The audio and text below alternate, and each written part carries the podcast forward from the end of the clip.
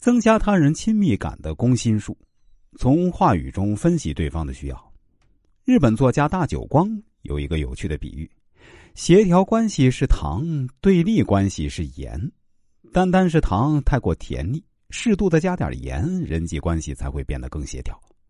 在现代社会中，人际关系就犹如空气一般，谁也脱离不开这张巨网。但是啊，光靠广泛的交际无法建立良好的人际关系。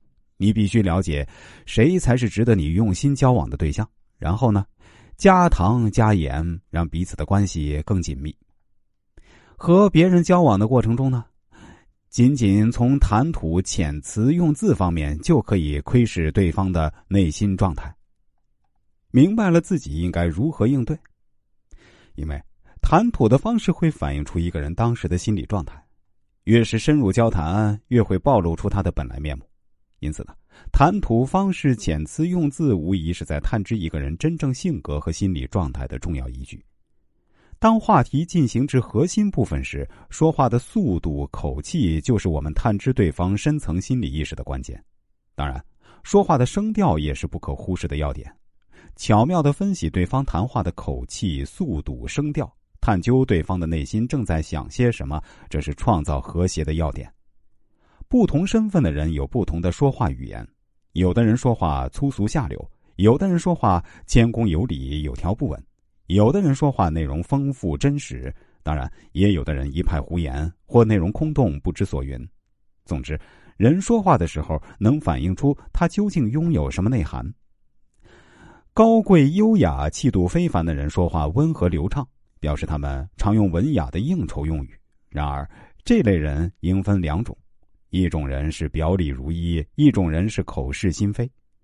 后者很多是外表高尚而内心丑恶的人，他们不愿被对方察觉自己极力掩饰着的目的，所以才使用文雅的口气说话。相反，谈吐粗俗的人显得比较单纯。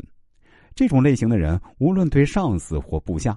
对同性或异性都不改其谈吐方式，喜欢就喜欢到底，厌恶也厌恶到底。此外，在初次见面的情况下，这种人的好恶表现的也相当明显，不是表现的很不耐烦，就是亲热若多年挚友。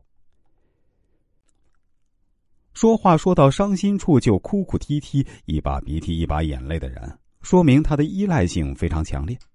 这种人尽管平常表现的和蔼可亲、善于交际奉承，但实际上非常自私任性，大多数属于不受欢迎的角色。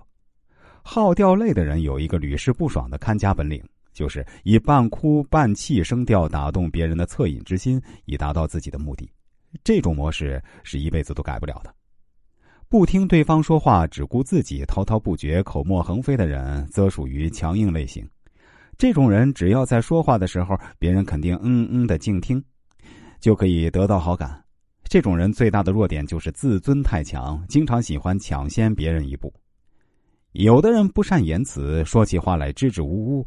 这一类型的人，有时是因为缺乏表现力，无法巧妙的表达自己想要说的话；有时则是个性阴柔，思考深沉，度量狭窄；更有的是欠缺智慧，或者精神上有某种缺陷。